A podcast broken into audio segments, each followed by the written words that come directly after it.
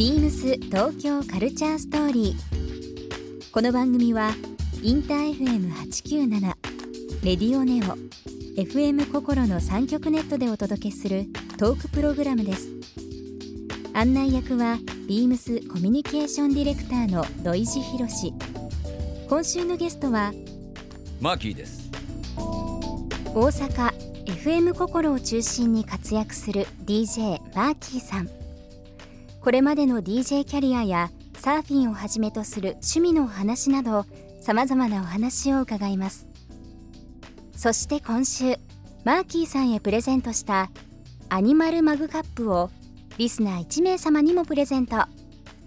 詳しくはビームス東京カルチャーストーリーの番組ホームページをご覧ください。応募に必要なキーワードは番組最後に発表します。Beams. Beams. Tokyo Culture Story. Beams Tokyo Culture Story. This program is brought to you by Beams. Beams ありとあらゆるものをミックスして自分たちらしく楽しむそれぞれの時代を生きる若者たちが形作る東京のカルチャー Beams 東京カルチャーストーリ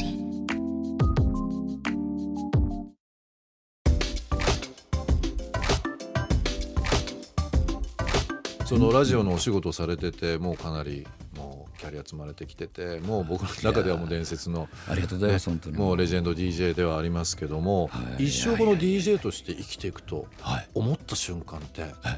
どっかありました？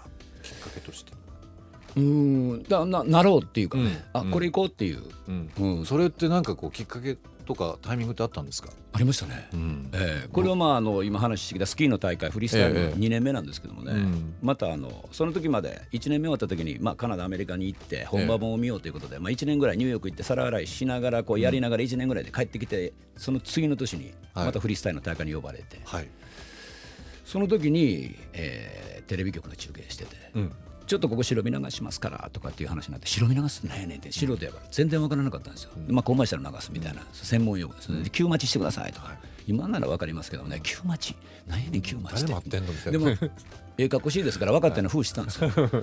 でまあ勘は当たってたんですけど、はい。ここ黙っとけということやなということで。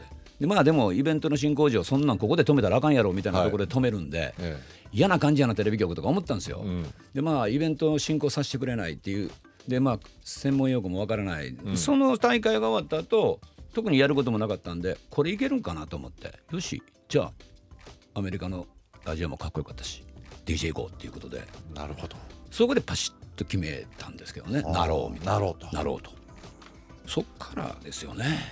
サーフィンブームだったりその先輩の影響のアメリカ、はい。まあ、このラジオの企画もアメリカ。はい。マーキーさんの中でアメリカ文化カルチャーのウェイトは結構ですねそうなんでしょうね。もうちょっとこう地球的に影響を受けたいなと思ってるんですけどね。地球的に影響をね。というまあ本当にあの802、まあ、そしてまあ FM 心の、えー番組をも持たれてですねもう長年経たれると思うんですけど一番最初こ使っていただいて。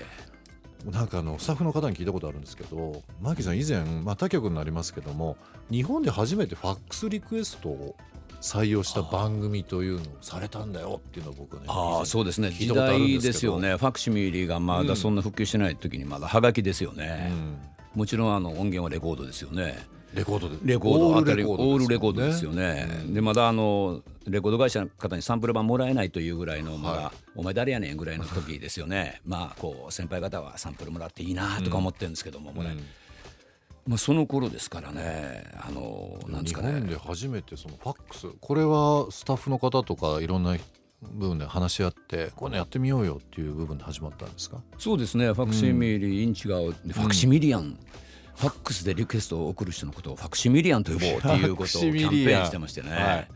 でファックスできたファックスできましたみたいな。当時は新鮮だったですね。逆に今欲しくないですか？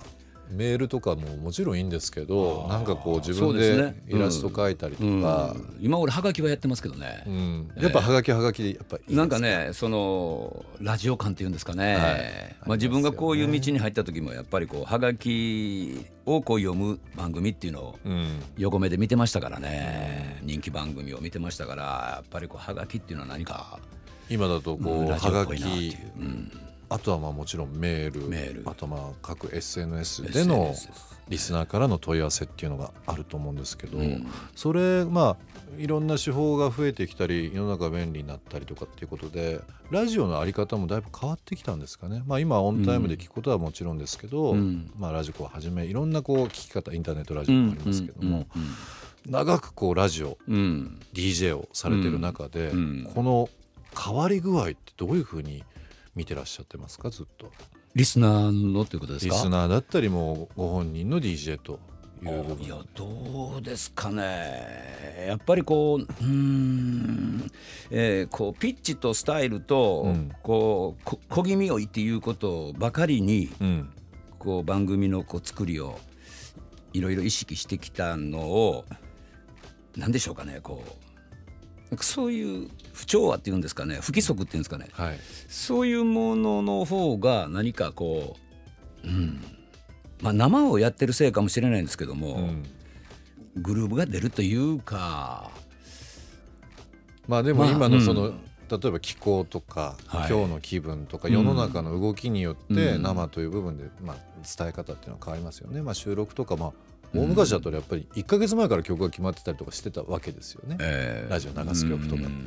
まあ、今みたいに今生とおっしゃいましたけどその、うん。マギさんの今の考えっていうのがもうもろダイレクトにリスナーに伝わる時代に以前からはなってるわけですよね。うん。なんかこの世の中の伝え方というか感じ方っていうのも多分ラジオによって全然違ってくると思うんですけど。映像でも見れる見よう思ったら見れるわけじゃないですか、うん。ラジオ放送も、我々のラジオの喋ってる人はどういう人だろうっていうことで昔は分からなかった。そうですよね。ね、今はもう普通に公開って言いますか、もう耳からの情報しかなかったですから、この声だったらこんな顔かな、こんな雰囲気かなっていうことしかなかったですもんね。ですから聞いてる方たちの頭の中といいますかこう想像してみるにやっぱりそれは変わっていってるんだろうなとうん。思うんですよ、うん。そのラジオを聞いて思うこととかそうですね。想像することっていうのがね、だからあのうん。本読んだ時にこの小説家の人ってこんな人かなとか、うん。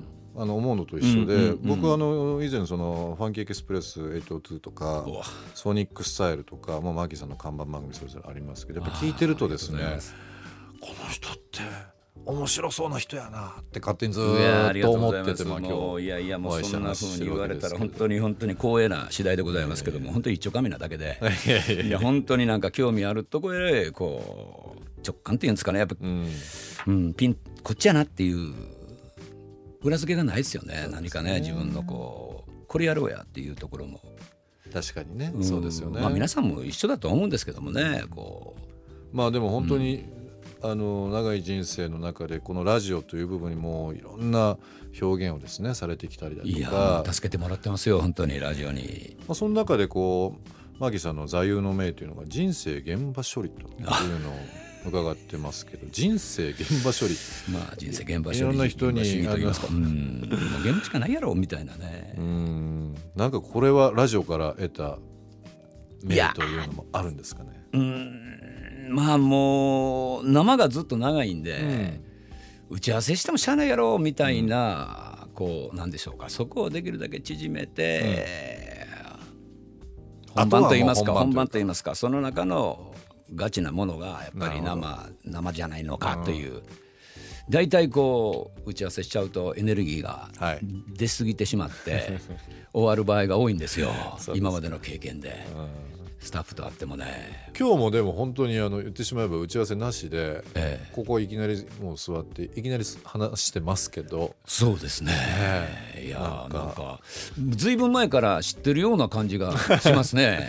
嬉しいですよね。いや僕はもう一方的にあのーねラジオのファンとしていやいやいやいやなんかいたな。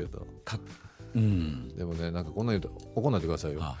僕も20年前もう大阪住んでる時にマギーさんみたいな先輩もうねもうやんちゃな先輩がもうめちゃくちゃいてですね。いろんなことを教えてもらっていろんなとこ連れてってもらって、まあ、当時お金もなくてもううまいもんも食えない時にもいろんなことをあの教えてもらうと同時に美味しいもの食べさせてもらったりだとか。なんかその先輩をあの思い出しました。マー。キーさんと。俺はじゃあ今あのおごってくれていいこと ですか？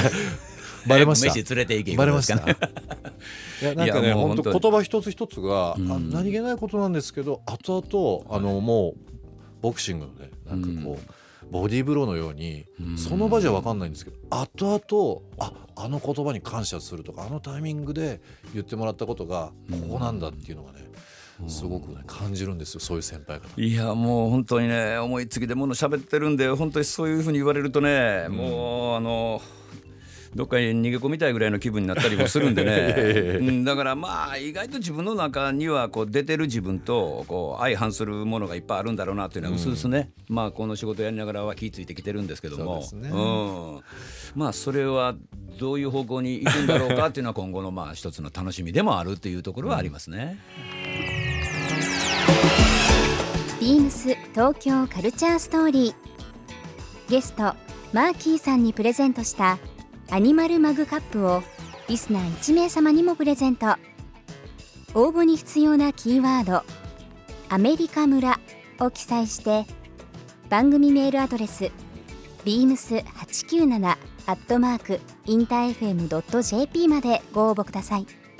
詳しくは番組ホームページまで。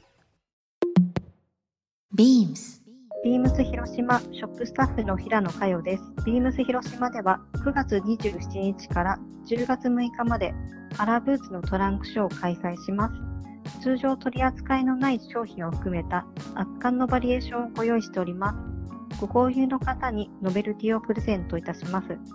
数に限りがございますので、お早めにご来店ください。BEAMS 東京カルチャーストーリー Beams Tokyo Culture Story. This program was brought to you by Beams.